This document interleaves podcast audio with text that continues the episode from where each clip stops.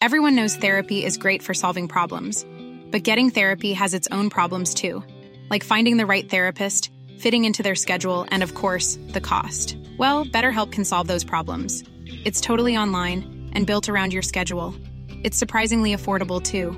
Connect with a credentialed therapist by phone, video, or online chat, all from the comfort of your home. Visit betterhelp.com to learn more and save 10% on your first month. That's BetterHelp H E L P.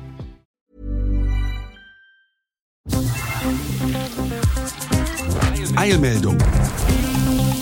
Der Newsflash mit Ari Gosch und Claudia Jakobshagen. Come, you masters of war. You that build the big guns. You that build the death planes. You that build all the bombs. You that hide behind walls. That hide behind discs. I just don't want you to know I can see through your masks. Literaturnobelpreisträger Bob Dylan schrieb den Song Masters of War über die wahren Profiteure von Kriegen im Winter 1962-63. Und bereits damals anlässlich einer Atomkriegsgefahr. Die wir hier nicht weiter erwähnen und damit vielleicht beschwören wollen. Und so begrüßen wir in der 13. Kalenderwoche. Wenn das kein Glück bringt, was dann? Also begrüßen wir unsere HörerInnen weltweit zur 45. Eilmeldung. Der letzten vor der Osterpause. Mit einem nachdrücklichen Shalom. Like Judas of old. You lie and deceive. A world war can be won. You want me to believe. Wie der alte Judas, ihr lügt und betrügt. Ein Weltkrieg kann gewonnen werden, wollt ihr mich glauben lassen. Wie schon erwähnt, Bob Dylan. Heute unter anderem im Programm Berlins Justizsenatorin Kreck hat sich schriftlich beim Bundesinnen- und Bundesaußenministerium beschwert, deutsche Sicherheitsbehörden würden ukrainische Flüchtlinge mit nicht weißer Hautfarbe gezielt kontrollieren. Mehrere tausend Menschen müssen hierzulande jedes Jahr ins Gefängnis, weil sie die viel zu teuren Bus- und Bahntickets nicht bezahlen können. 2021 hat kein einziges Land die internationalen Grenzwerte für Luftqualität einhalten können. Dreisat berichtet vom Empfängnisverhüter für den Mann, die Hodenbadewanne. Eilmeldungsneukolumnist H.P. Daniels hat ähnliche Probleme wie vermutlich viele Friedensbewegte. Berlin-Korrespondentin Elke Wittig fragt, wo die Krokusse sind. Und Weimar-Korrespondent Pierre Diesen bügelt die Berichterstattung vor allem zu Kriegen, wie gewohnt, gegen den Strich. Newsflash aktuell. Berlins linke Justizsenatorin Lena Kreck hat sich laut Tagesspiegel schriftlich beim Bundesinnen- und Bundesaußenministerium beschwert, deutsche Sicherheitsbehörden würden ukrainische Flüchtlinge mit nicht weißer Hautfarbe gezielt kontrollieren. Solche Stichproben seien Racial Profiling. Besonders sichtbar seien die gezielten Kontrollen rassifizierter Menschen in Zügen im Umfeld der deutsch-polnischen Grenze durch die Polizei. Diese seien von Frau Dr. Kreck thematisiert worden, weil eine gezielte Kontrolle schwarzer, afrikanischer, indischer, weiterer nicht weißer und anderer rassifizierter Menschen als Racial Profiling diskriminierend, unzweckmäßig und unzulässig sei. Mehrere tausend Menschen müssen hierzulande jedes Jahr ins Gefängnis, weil sie die viel zu teuren Bus- und Bahntickets nicht bezahlen können, berichtet die Jungle World. Ebenso wenig das fällige Bußgeld, wenn sie ohne Fahrschein erwischt werden. Genaue Zahlen gebe es nicht, eine Statistik werde nicht geführt, wird die Berliner Initiative Freiheitsfonds zitiert. Die Initiative bestehe seit Dezember des vergangenen Jahres und habe es sich zur Aufgabe gemacht, sogenannte Schwarzfahrer aus Gefängnissen freizukaufen. Wie die ARD Tagesschau berichtet, hat 2021 kein einziges Land die internationalen Grenzwerte für Luftqualität einhalten können. Laut der Weltgesundheitsorganisation ergebe sich das aus den Daten in 6475 Städten. In einigen Regionen sei nach dem pandemiebedingten Stillstand die Luftverschmutzung wieder angestiegen. In 93 Kommunen weltweit seien sogar Luftverschmutzungen gemessen worden, die das Zehnfache der empfohlenen Höchstwerte betragen hätten. Es gebe aber viele Länder, die große Fortschritte bei der CO2-Reduzierung machten. So habe China mit sehr hohen Werten begonnen, die im Laufe der Zeit immer weiter senken. Dagegen habe sich die Luftqualität in Indien verschlechtert. Neu-Delhi sei die am stärksten verschmutzte Hauptstadt der Welt geblieben. Das am stärksten verschmutzte Land war laut Tagesschau Bangladesch, gefolgt vom Tschad. Im NDR hat die schleswig-holsteinische Gesundheitsministerin Drese auf eine Überlastung vieler Krankenhäuser wegen vieler Corona-Fälle hingewiesen. Die Tendenz sei eindeutig. Neben einem stark erhöhten Patientenaufkommen hat sich auch eine große Anzahl an Mitarbeitenden infiziert und ist aus diesem Grund nicht einsatzfähig. Bis zu 30 Prozent des Personals fallen aus. Stationen werden geschlossen, Operationen verschoben, Notfallpatienten in Nachbarhäuser umgelenkt, Beschäftigte in Kernbereichen zentralisiert. Dreisat-Moderator Till Reiners hat in seiner Happy Hour vom neuen Schrecken vieler toxischer Männer berichtet. Die Hodenbadewanne. Es ist ein Verhütungsmittel, ist von einer Studentin entwickelt worden. Äh, die legt quasi die Spermien äh, lahm, ja, funktioniert mit Ultraschall. Die Kurzprognose. Die Hodenbadewanne wird ein Ladenhüter sein in einer Gesellschaft, in der die Pille für den Mann zwar entwickelt, aber nie hergestellt wurde. Wegen der vielen Nebenwirkungen. Nicht ganz neu dürfte sein, dass die Pille für die Frau etwa 100 Mal so viele Nebenwirkungen hat. Prima Klima. Brandenburgs Ministerpräsident Wojtke gibt es fast unumwunden zu. Das Thema dieser Tage ist ein prima Vorwand für die Energiekonzerne, noch ein paar Jahre mehr Kohle mit Kohle zu machen und noch nicht so viel in Erneuerbare investieren zu müssen. Und so macht sich der SPD-Politiker, traditionell für seine Partei, nicht zum ersten Mal. Tesla zum nützlichen Idioten des Großkapitals. Im RBB rutschte ihm heraus. Wir hatten ohnehin vor, über den Kohleausstieg in diesem Jahr zu reden nicht mehr in der ARD-Mediathek. No comment. Corona ohne Ende. Über die sogenannte Arbeitsquarantäne berichtet die Tageszeitung Taz. Diese ganz besondere Form der Quarantäne habe sich bereits im vergangenen Jahr durchgesetzt. Anlässlich des Corona-Ausbruchs in einem Schlachthof des Tönnies-Konzerns. Sie sieht für Saisonarbeiterinnen aus Osteuropa vor, dass sie ihre Sammelunterkünfte nur noch verlassen dürfen, um zu schuften. Schlafen, Essen, Arbeit. Essen ist dabei kein unwichtiger Punkt, denn dieses muss von den Hofbetreibern gestellt werden, nicht selten zu hohen Preisen. Erntearbeiterinnen treibt man so mehr und mehr in die Abhängigkeit. Es sei ein bisschen so, als würde Vieh gehalten werden. Ab auf die Weide und dann zurück in den Stall.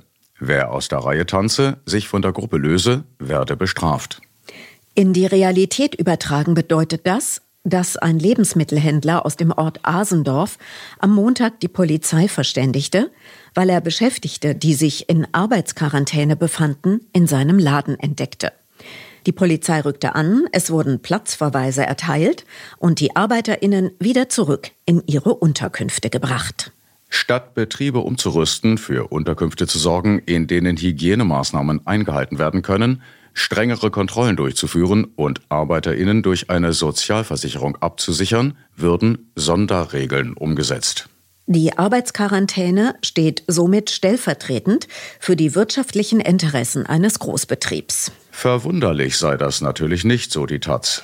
Missstände zu verschleiern gehört quasi zum Geschäftsmodell. Und die Politik trägt das mit. Im Bayerischen Rundfunk findet der Pandemiebeauftragte des Klinikums Fürth, Dr. Manfred Wagner, klare Worte. Ich denke schon, dass es die eine oder andere Mitarbeiterin oder einen Mitarbeiter gibt, äh, der sich nach diesen zwei Jahren Corona-Pandemie äh, fragt, ob er in so einem System weiterarbeiten will. Und deswegen denke ich, müssen wir uns gesellschaftlich Gedanken darüber machen, wie schaffen wir im Gesundheitswesen Arbeitsplätze, die dauerhaft für Mitarbeiter attraktiv und aushaltbar sind. National nicht egal. Der Tagesspiegel-Autor und Chef der ehemaligen Band Escalators, H.P. Daniels, hat einen Text veröffentlicht mit dem Titel Der Krieg, sag Nein. Der unserer kleinen Redaktion aus der Seele spricht. Geboren wurde ich nur sechs Jahre nach dem Ende des Zweiten Weltkriegs, gehöre also noch zur unmittelbaren Nachkriegsgeneration. Wie Wladimir Putin, der nur ein knappes Jahr jünger ist. Wo Putin als Kind gespielt hat, weiß ich nicht. Ich habe als Kind in München noch Kriegsruinen und Bombengrundstücke gesehen. Von dieser Zeit an bin ich auch stark geprägt von den Erzählungen der Eltern über die Schrecken des Krieges. Tote, Verletzte, Bomben, Flucht und Zerstörung und ihr daraus resultierendes, unverrückbares Credo Nie wieder Krieg. Für mich ist dieses Nie wieder Krieg zu einem geradezu körperlichen Gefühl geworden. Wie sich auch die eindringlichen Sätze meines kriegsgeschädigten Vaters tief in mich eingegraben haben. Lasst euch nie erzählen, dass es sich lohnt, für irgendeine Sache zu sterben, für eine Idee, für ein Land, Vaterland, Heimat, sonst was. Es ist nicht süß und ehrenvoll für das Vaterland zu sterben. Er sagte auch, ich wünsche es keinem Menschen, dass er von irgendwem oder irgendwas je dazu gezwungen wird, auf einen anderen Menschen zu schießen. Eine grauenhafte Situation. Soldaten seien alle arme Schweine und nie wieder, nie im Leben würde er eine Waffe anfassen, zu welchem Zweck auch immer. Nie wieder. Schwer beeindruckt hat mich dann als Jugendlicher auch die deutsche Nachkriegsliteratur, die sogenannte Trümmerliteratur, die mir den Wahnsinn und die Sinnlosigkeit von Kriegen nahebrachte und fühlbar machte. Ich war geprägt von den Geschichten Wolfgang Borcherts mit seinem Heimkehrerdrama Draußen vor der Tür, von Heinrich Bölls Romanen über den Krieg und seine Folgen, von Alfred Anders Geschichte seiner Desertation Die Kirschen der Freiheit, von Wolf Dietrich Schnurres Kurzgeschichten, von Wolf Biermanns Lied Soldat, Soldat, Soldaten sehen sich alle gleich, lebendig und als Leich. Von Donovans Universal Soldier, geschrieben von Buffy St. Marie, von Dylans Masters of War. Mit 18 habe ich den Kriegsdienst verweigert aus Gewissensgründen, aus tiefer Überzeugung, dass ich niemals dazu bereit wäre, auf einen anderen Menschen zu schießen. Ich habe gegen den Vietnamkrieg demonstriert, an Ostermärschen teilgenommen, habe als Gymnasiast Plakate von Totenschädeln unter Stahlhelmen in der Schule aufgehängt, habe mit der Friedensbewegung sympathisiert, gegen den NATO-Doppelbeschluss und später gegen den Golfkrieg und habe mich schließlich glücklich gepriesen, dass der Kalte Krieg und das damit verbundene Wettrüsten irgendwann zu Ende war, dass wir in Europa seit über 70 Jahren in Frieden leben konnten, dass meine Generation keinen Krieg erleben und erleiden musste. Bis ein Altersgenosse in Russland völlig durchknallt, seiner Armee befiehlt, ein kleines Nachbarland zu überfallen und Angst und Schrecken in der dortigen Bevölkerung zu verbreiten und womöglich alles in Schutt und Asche zu hauen. Mich macht das Rat und sprachlos. Was soll man denken? Wie soll man denken? Was sollte geschehen? Welche Meinung hat man dazu? Am Sonntag war ich mit Hunderttausenden anderer Hilf- und Ratlosen auf der großen Demonstration in Berlin gegen Putins Krieg in der Ukraine. Es wurde Imagine von John Lennon gesungen. Imagine there's no countries. It isn't hard to do. Nothing to kill or die for. And no religion too. Imagine all the people living life in peace. Es wurden blau-gelbe Fahnen geschwenkt, selbstgemaltes hochgehalten. Parolen gegen Putin, gegen den Krieg, und für Solidarität mit der Ukraine. Und es wurden jede Menge Reden gehalten. Von einem Gewerkschafter, einer evangelischen Kirchenfrau, Greenpeace, Ärzte gegen den Atomkrieg, Fridays for Future etc. Schöne Reden, friedliche und vernünftige Reden. Manches für meinen Geschmack vielleicht einen Tick zu pathetisch, dick aufgetragen. Doch insgesamt wirkte alles erfreulich unideologisch und undogmatisch. Ins Schleudern brachte mich allerdings, dass vielleicht auch etliche andere die Forderung nach Kriegswaffen für die Ukraine, vorgetragen von einer in Deutschland lebenden Ukrainerin, die Ukraine brauche jetzt dringend Waffen, um sich gegen die putinsche Aggression verteidigen zu können. Viele applaudierten auch dazu. Ich konnte das nicht beklatschen. Eine Forderung nach Waffen löst in mir sofort innere Widerstände aus, aus oben genannten Gründen. Bin ich zu naiv? Erkenne ich dringende Notwendigkeiten nicht? Wie sollte man Putins Armee sonst stoppen? Haben nicht im Zweiten Weltkrieg erst die Soldaten und Waffen der Alliierten der deutschen Nazi-Herrschaft ein Ende setzen können? Und wäre Israel, das von Feinden umzingelt ist, die das kleine Land erklärtermaßen seit jeher auslöschen wollen, nicht längst von der Landkarte verschwunden, verfügte es nicht über so eine hochmoderne, verteidigungskräftige Armee? Und jetzt Waffen für die Ukraine? Sollen sie sich nicht wehren können wie Israel? Und freue ich mich nicht doch insgeheim über Nachrichten, der russische Vormarsch sei ins Stocken geraten wegen unerwartet heftiger Gegenwehr der Ukraine? Ich bin hin und her gerissen, ratlos. Waffen? Kämpfen? Schon damals wollte ich nicht mitmachen, als es hieß, man solle spenden für Waffen für Nicaragua. Ich spende nicht für Waffen. Für alles andere ja. Kinder, Gesundheitsversorgung, Flüchtlinge, Lebensmittelunterbringung, aber nicht für Waffen. Gegen den Strich geht mir auch dieses tapfer die Heimat verteidigen, dieses elende bis zum letzten Blutstropfen. Ich finde es grauenhaft, dass Männer zwischen 18 und 60 die Ukraine nicht mehr verlassen dürfen, weil sie für ihre Heimat kämpfen müssen. Ich konnte den Kriegsdienst verweigern. Sie haben keine Wahl. Wie unendlich traurig ist das Foto eines jungen ukrainischen Paares, das am Tag des Kriegsbeginns geheiratet hat und jetzt Gewehre in den Händen hält? Wie traurig sind die Fernsehbilder von nicht mehr ganz so jungen Zivilisten, die nicht allzu sportlich und gelenkig wirken, in Uniformen und mit Gewehren und Bäuchen und die jetzt eine etwas hilflose militärische Schnellausbildung bekommen, bereit zum Kampf für die Heimat, wie ein junger Kommandant sagt. Oder das traurige Gesicht einer jungen ukrainischen Flüchtlingsfrau an der polnischen Grenze, die unter Tränen sagt, sie möchte nicht, dass ihr Mann dort ist, wo er gerade ist. Und dann das für mich vielleicht schlimmste und traurigste aller Bilder, das zurzeit im Internet herumgereicht und bejubelt wird. Zwei Kinder, ein Mädchen und ein Junge, die sich an den Händen halten. Das Mädchen hat ein Kuscheltier in der linken und der Junge trägt ein Spielzeuggewehr auf dem Rücken. Sie winken einem vorbeifahrenden Panzer zu, auf dem eine ukrainische Flagge weht und von dem ukrainische Soldaten den Kindern zurückwinken. Bei aller großen Sympathie für die Ukraine und dem großen Wunsch, sie könnten den Aggressor so schnell wie möglich wieder loswerden, trotzdem. Solche gestellten, kampfverherrlichten Propagandabilder verursachen mir tiefstes Unbehagen. Ich empfinde sie geradezu als Kindesmissbrauch. Werden die Kinder ihre Väter wiedersehen? Werden die Frauen ihre Männer wiedersehen? Werden die Mütter ihre Söhne wiedersehen? Die ukrainischen und die russischen? Ist es das wert? Wie wird es enden? Ich bin zerrissen, ratlos, verzweifelt.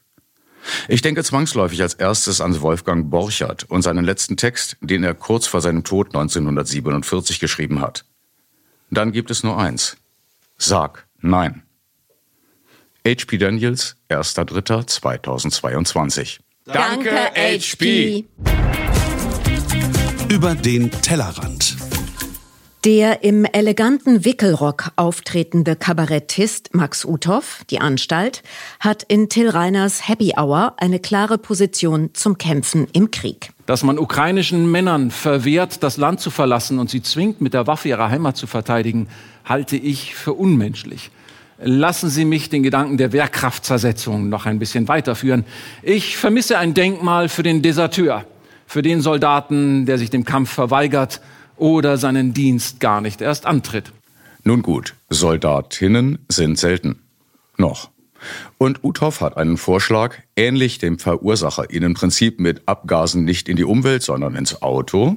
Und ich fordere die weltweite Heraufsetzung des Mindestalters für den Eintritt in die Armee auf 45. Mal schauen, wie viel da noch Bock haben, sich trotz Ischias und 3,4 Dioptrien durchs Feld zu robben. Diese Welt leide ja nicht unbedingt unter zu vielen einfühlsamen Männern. Die sich auch mal in Frage stellen oder auch mal weinen. Und wir Männer sollten alle viel öfter weinen. Findet sich auch immer ein guter Grund. Häufig reicht der Blick in den Spiegel. Diese Welt leidet vor allem unter toxischen Männern, also Lebewesen, die ihre Männlichkeit dadurch definieren, dass sie irgendetwas unterdrücken, Die Frau, das Nachbarland oder die eigenen Gefühle. Zum Thema, wenn du denkst, das geht nicht blöder, kommt um die Ecke noch ein Söder, hat Uthoff auch etwas beizutragen. Und dann stehst du als Demonstrant in einer Friedensdemonstration und vorne auf der Bühne steht Markus Söder und ruft, heute sind wir alle Ukrainer. Ein Mann, der mit seiner Weigerung, die Windkraft zu fördern, maßgeblich dazu beiträgt, dass wir alle vom Gas Putins noch lange abhängig sind. Aber es gebe Hoffnung von unerwarteter Seite. Vielleicht stolpert Putin auch über die toxische Männlichkeit seiner Oligarchenfreunde, die ja häufig nur Glück empfinden, wenn sie irgendetwas kaufen, das ihnen beim internationalen Schwanzvergleich der Blödmänner den Sieg garantiert. Und so habe Putin nicht wirklich alles unter Kontrolle. Der ehemalige russische Außenminister Kosirev hat getwittert, dass viele Milliarden, mit denen Putin seine Armee modernisieren wollte, gestohlen und in Megajachten in Zypern investiert wurden. Großartig. Schwerter zu Flugscharen, Kampfhubschrauber zu Luxusjachten. Peace. Die Sau durchs Dorf. In der gerade extrem staatstragenden Heute-Show wird einer rhetorischen Reporterfrage mit eindeutig antisemitischer Tendenz in den ARD-Tagesthemen leider nicht widersprochen. Aber der Präsident ist Jude. Wie kann er gleichzeitig Nazi sein? Ach so, ARD und ZDF. JüdInnen sind geborene AntifaschistInnen? So etwas wird ausgerechnet in Sendeanstalten erklärt, deren Angestellte israelische Regierungen gern mal mit Nazis vergleichen, wenn sich das Land der Holocaust-Überlebenden mal wieder gegen islamistischen Terror mit Raketen aus dem Gazastreifen wehren muss.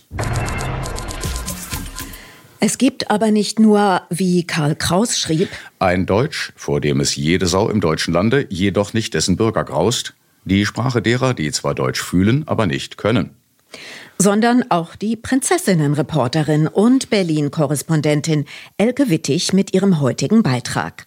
Sag mir, wo die Krokusse sind. Der gegenüber in einem Mini-Beet wohnende, frisch begossene kleine gelbe Krokus könnte optimistischer aussehen. Tut er aber nicht, was zuallererst daran liegen dürfte, dass er noch nicht entschieden hat, ob ihm die Welt, so wie er sie vorgefunden hat, überhaupt gefällt. Im Moment steht er nämlich noch ganz alleine da, weil seine potenziellen Krokusfreunde um ihn herum alle noch aus grünen, nur ein kleines Stückchen aus der Erde herausgewachsenen Blättchen bestehen. Natürlich, bald werden sie richtige Blümchen sein, mutmaßlich, aber ganz genau weiß man es eben nie, zumal die verantwortliche Beetperson hauptsächlich die staubige Erde und nicht das Grün gegossen hat.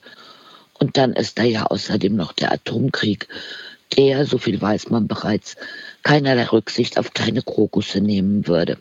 Kann aber auch gut sein, dass Krokusse ohnehin kein Interesse daran haben, auf einer derart bescheuerten Welt zu leben. Zu verdenken wäre es ihnen nicht.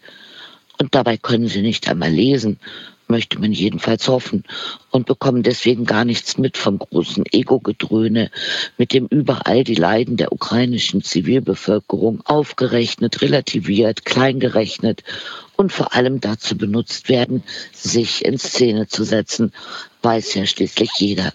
Das erste Opfer eines Krieges ist nämlich nicht etwa die Wahrheit, sondern es sind die Deutschen und Deutschähnlichen, denen angesichts von Bildern toter Zivilisten zuallererst das eigene Ego einfällt und natürlich, wie sich diese Bilder benutzen lassen, um das Ego optimal in Szene zu setzen.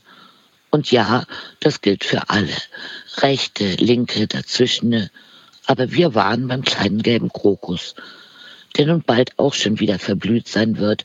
So ist der Lauf der Dinge, aber mit etwas Glück ein erfülltes Leben gehabt haben wird, nämlich eines voller Dastehen und in der Gegend herumgucken und mit den anderen Krokussen darüber tratschen, wie diese Leute da schon wieder alle angezogen sind. Und guckt mal, da kommt die Gießbeauftragte und schwappt schon wieder Wasser an uns vorbei. Danke, Elke. Sport. Von wegen Spiel und Spaß. Der Sportunterricht sei in Deutschland für viele SchülerInnen ein Ort der Angst. So die KrautreporterInnen. Sie fürchteten sich vor dem Geräteturnen, dem Schwimmunterricht und manchmal auch vor den Lehrkräften. Zitat. Stunde für Stunde bekommen Kinder ihre körperlichen Unzulänglichkeiten vorgehalten. Sie springen nicht hoch genug, werfen nicht weit genug und sind so ungeschickt für den Hürdenlauf. Etwa 10,9 Millionen Schülerinnen und Schüler gibt es in Deutschland. An fast allen Schulen, von der Grundschule bis zur Berufsschule, ist Sport ein Pflichtfach. Wie viele Kinder und Jugendliche dabei schlechte oder sogar traumatische Erfahrungen machen, ist schlecht erforscht. Nur die körperlichen Verletzungen seien in Statistiken eingegangen. 219.901 Unfall mit Verletzungsfolge habe es im Sportunterricht an Schulen im Jahr 2020 gegeben. Etwa ein Drittel aller Schulunfälle. Der Sportunterricht sei somit das gefährlichste Fach für den Körper. Es habe Berichte gegeben von beleidigenden Kommentaren durch Lehrkräfte, von Situationen, die den heute Erwachsenen noch Albträume bescherten, wie auch, Zitat, von sexuellen Belästigungen durch Lehrer und Mitschülerinnen. Viele schreiben, sie machten deshalb heute gar keinen Sport mehr. Besonders Kinder mit motorischen Schwächen erführen häufig Mobbing, wie schwedische WissenschaftlerInnen 2010 festgestellt hätten. Und? SchülerInnen, die häufiger von Mobbing durch ihre KlassenkameradInnen betroffen sind, verletzen sich auch häufiger.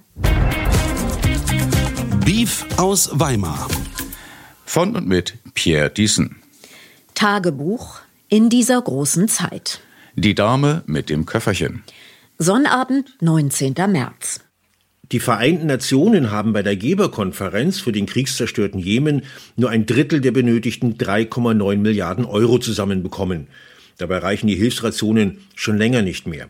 Deutschland hat seinen Beitrag von 200 auf 110 Millionen Euro gekürzt. Sonntag, 20. März. Wirtschaftsminister Habeck tourt durch die Golfstaaten. Damit wir mit den russischen Gas- und Ölimporten nicht länger den Krieg in der Ukraine finanzieren, soll das Zeug jetzt in den Staaten gekauft werden, die einen Krieg im Jemen führen. Aber dafür bekommen die gebombten Jemeniten ja 110 Millionen von uns. Vielleicht. Die Menschenrechte will Habeck auch angesprochen haben bei einem dieser Despoten, vermutlich als ihm Ketten und Kugel an den Füßen des Kellners auffielen der ihm das vergoldete Steak servierte. Oder die zugenähten Münder der Oppositionellen, die er in Katars Knästen besucht hat. Ja, hat er bestimmt. Wenn nicht, dann tut's die Baerbock bald.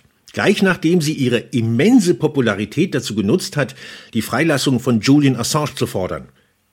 Äh, nein, nein, nein. Das mit der Popularität meinte ich jetzt nicht ironisch. Sie ist laut Spiegelumfrage aktuell die beliebteste deutsche Politikerin.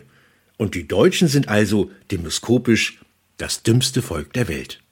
Montag, 21. März. Mit der Impfpflicht wird es vermutlich doch nichts, wegen Papiermangels. Die Krankenkassen haben nach eigener Darstellung nicht genug Papier, um wie vorgesehen bis Mitte Mai 60 Millionen Impflinge anzuschreiben. Sonnenblumenöl ist auch aus.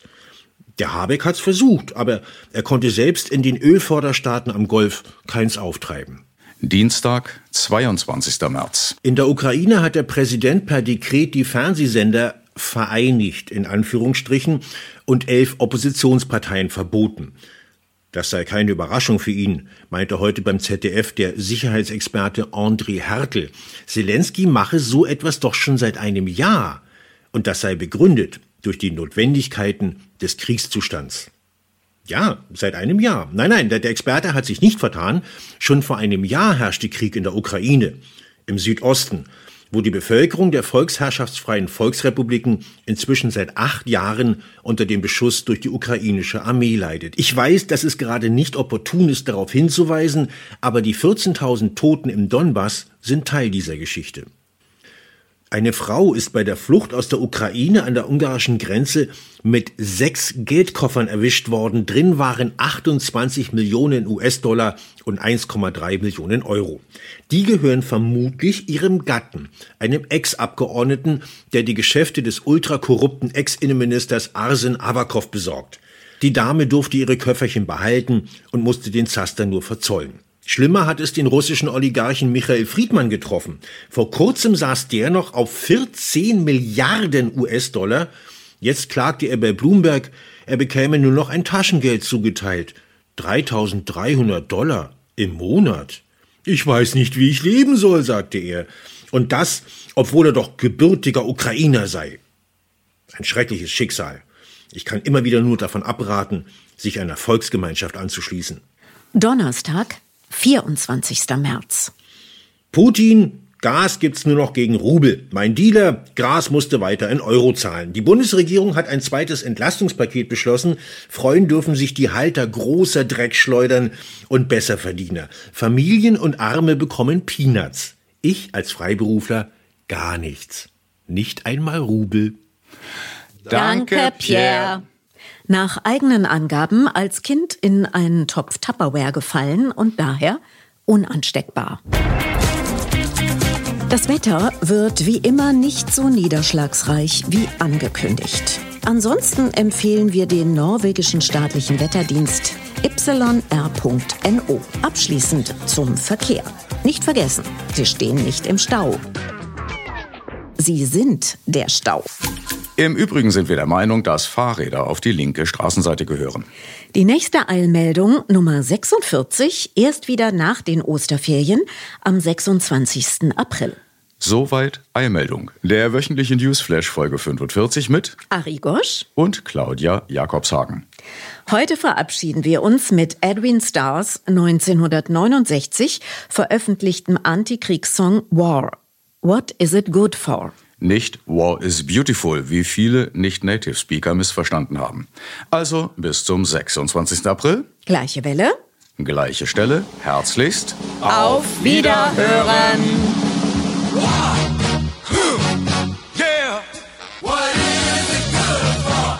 Absolutely. Listen to me.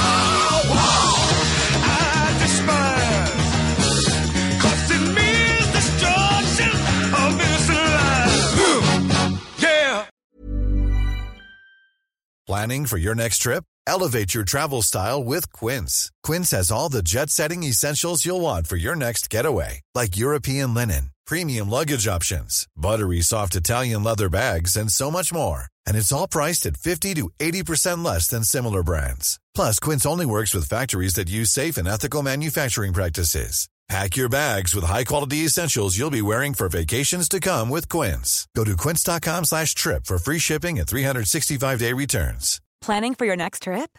Elevate your travel style with Quince. Quince has all the jet setting essentials you'll want for your next getaway, like European linen, premium luggage options, buttery soft Italian leather bags, and so much more. And is all priced at 50 to 80% less than similar brands. Plus, Quince only works with factories that use safe and ethical manufacturing practices. Pack your bags with high-quality essentials you'll be wearing for vacations to come with Quince. Go to quince.com slash pack for free shipping and 365-day returns.